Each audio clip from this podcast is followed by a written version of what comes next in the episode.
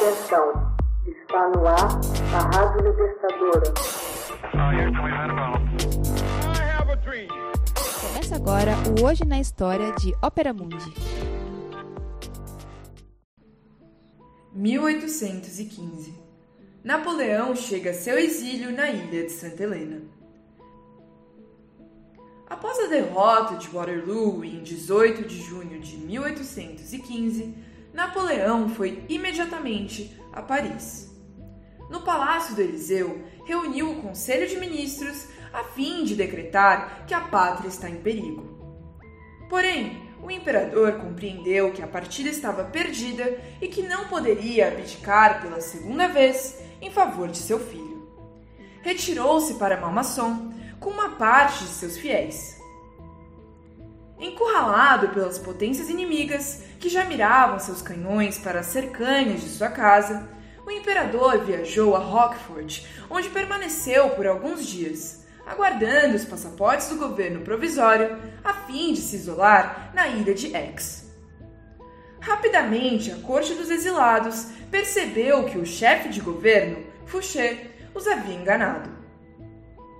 Depois de estudar todas as possibilidades de fuga, Napoleão decidiu se render e confiar seu destino ao príncipe regente da Inglaterra. Em 15 de julho de 1815, o imperador foi levado a bordo da corveta Belle Hopland.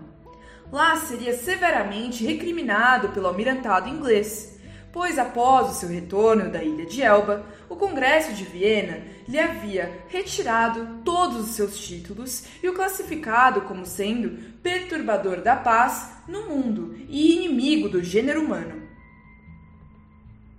Em 31 de julho, tomou conhecimento de sua deportação para a ilha de Santa Helena e em 7 de agosto foi transferido a bordo do Northumberland, que o conduziria ao seu lugar de exílio. A longa viagem terminou em 15 de outubro de 1815. Napoleão, que se encontrava na proa do navio, exclamou: Santa Helena não será uma bela temporada. A partir de 1818, e a pedido do ex-imperador, os ingleses autorizaram a vinda dos abades Buonavita e Vignale, bem como do médico Antomarchi.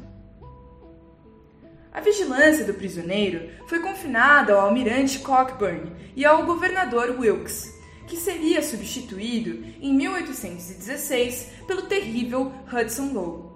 3 mil soldados formavam a tropa. Um círculo de 8 quilômetros de diâmetro foi traçado em torno de Longwood. Nas colinas ao redor havia sentinelas. Em torno da ilha, quatro navios de guerra se revezavam a fim de impedir qualquer desembarque ou toda tentativa de fuga.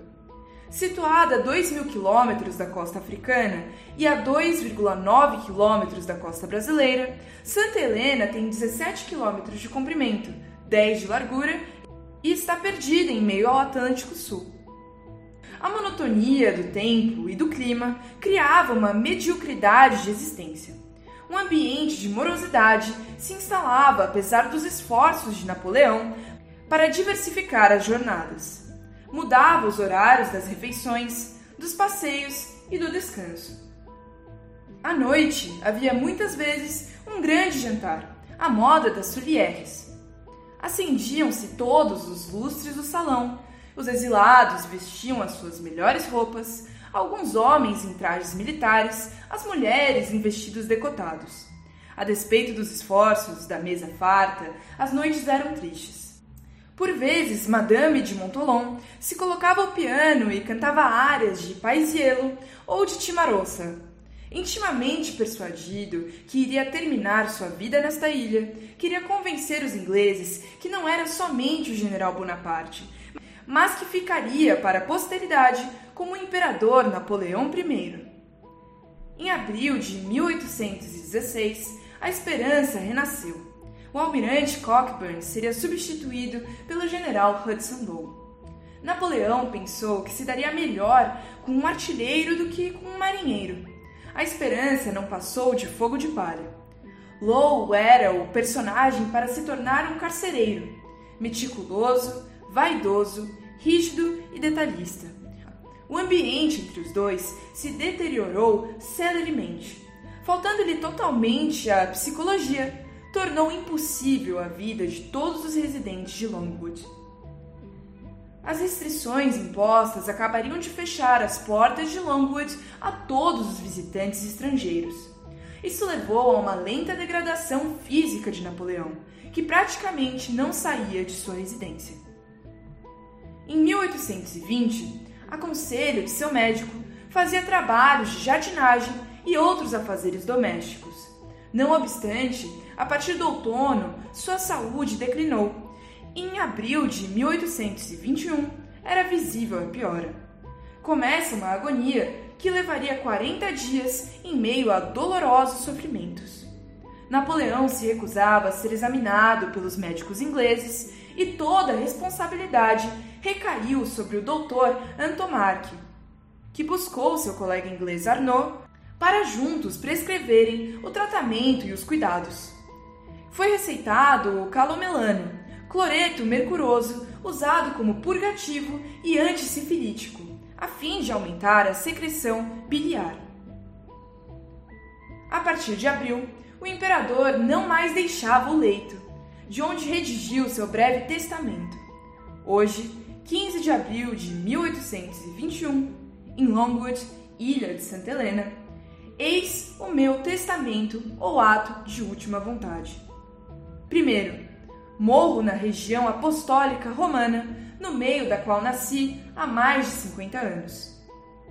Segundo, desejo que minhas cinzas repousem às margens do Sena, em meio a este povo francês que eu tanto amei.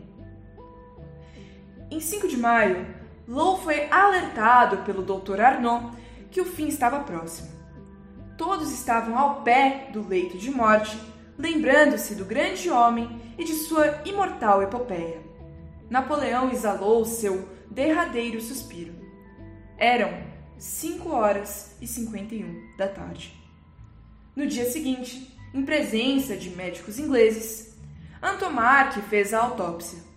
Morreu de úlcera, provavelmente cancerosa, do estômago, aos 51 anos.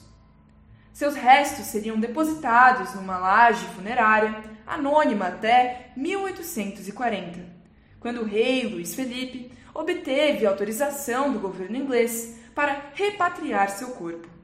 É no Palácio dos Inválidos, em Paris, às margens do Sena, ao lado de seu povo, que repousa para sempre. Hoje na História é uma produção de Ópera Mundi, baseada nos textos de Max Altman, com locução e adaptação de Paulo Orlovas e edição de Laila Manoeli. Você já fez uma assinatura solidária de Ópera Mundi?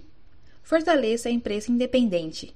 Acesse www.operamundi.com.br/apoio. São muitas opções. Você também pode fazer um Pix usando a chave apoie.operamundi.com.br. Obrigada!